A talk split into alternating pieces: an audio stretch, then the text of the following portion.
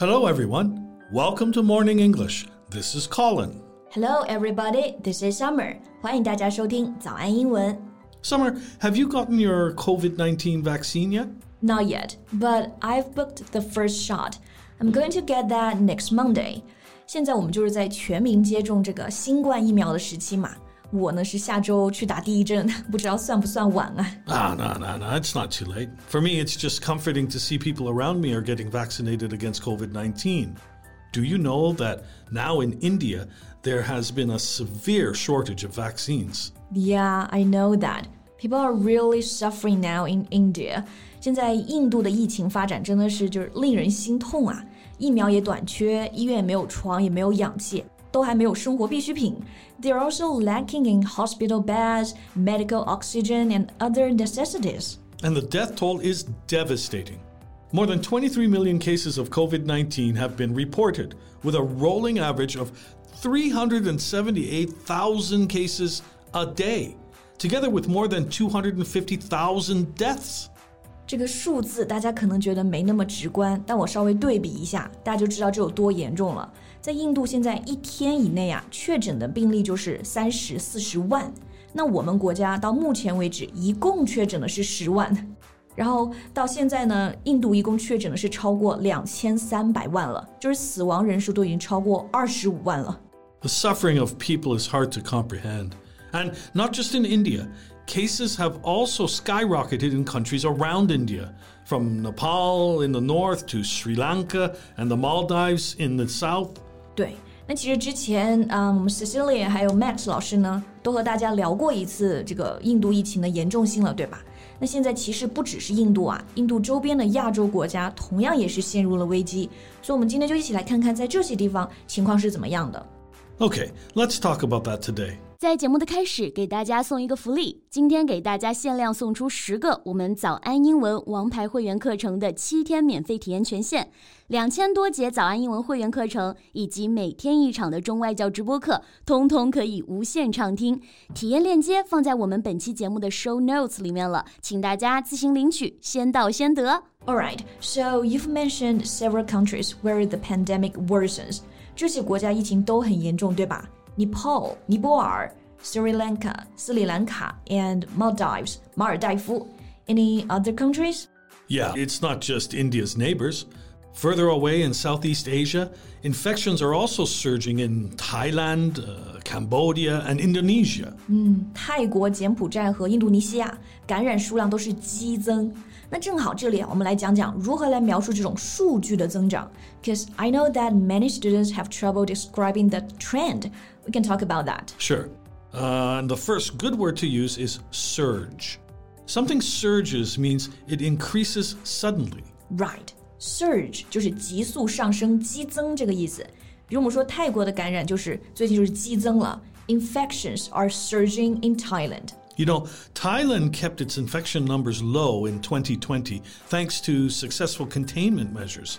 But this year it is struggling to curb a third wave of infections.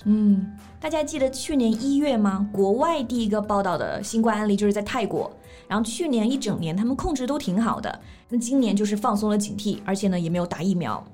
Alright，那我们说它去年的数量低，Colin 说的就是 keep the infection numbers low. It's very direct.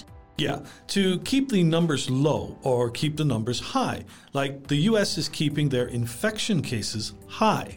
Right, I see. Alright, another word people often use is skyrocket. Yeah. Mm, a rocket can move up at breakneck speed. So if the number skyrockets, it increases quickly to a very high level. 像坐上火箭一样，这个数字激增就可以用到这个词 skyrocket。 For example, cases have also skyrocketed in Sri Lanka. Sri Lanka has experienced a steep spike in coronavirus cases since mid April. 斯里兰卡呢是从四月中旬开始，这个感染数就飙增的。这里又有一种表达方式啊，experience a steep spike。spike 本身意思是尖刺，那个专业跑步那种钉鞋也是有这个 spike。所以如果数据中出现一个 spike，就是猛增的意思了。 A steep spike. Here it is used as a noun. Right. And it can also be used as a verb. In Sri Lanka, infections started to spike soon after a nationwide celebration. General public complacency and slow government action have caused the cases to spike. 这些国家疫情严重啊，两个很重要的原因，一个就是 public complacency，民众的自满，还有这个 slow government action，政府行动也缓慢。 就全国人民一起过了个节，这个感染数量就上来了。Okay, so what would they do? Well, the lockdown has been expanded, the border is sealed, and the president said the only answer to the spiraling outbreak is vaccination.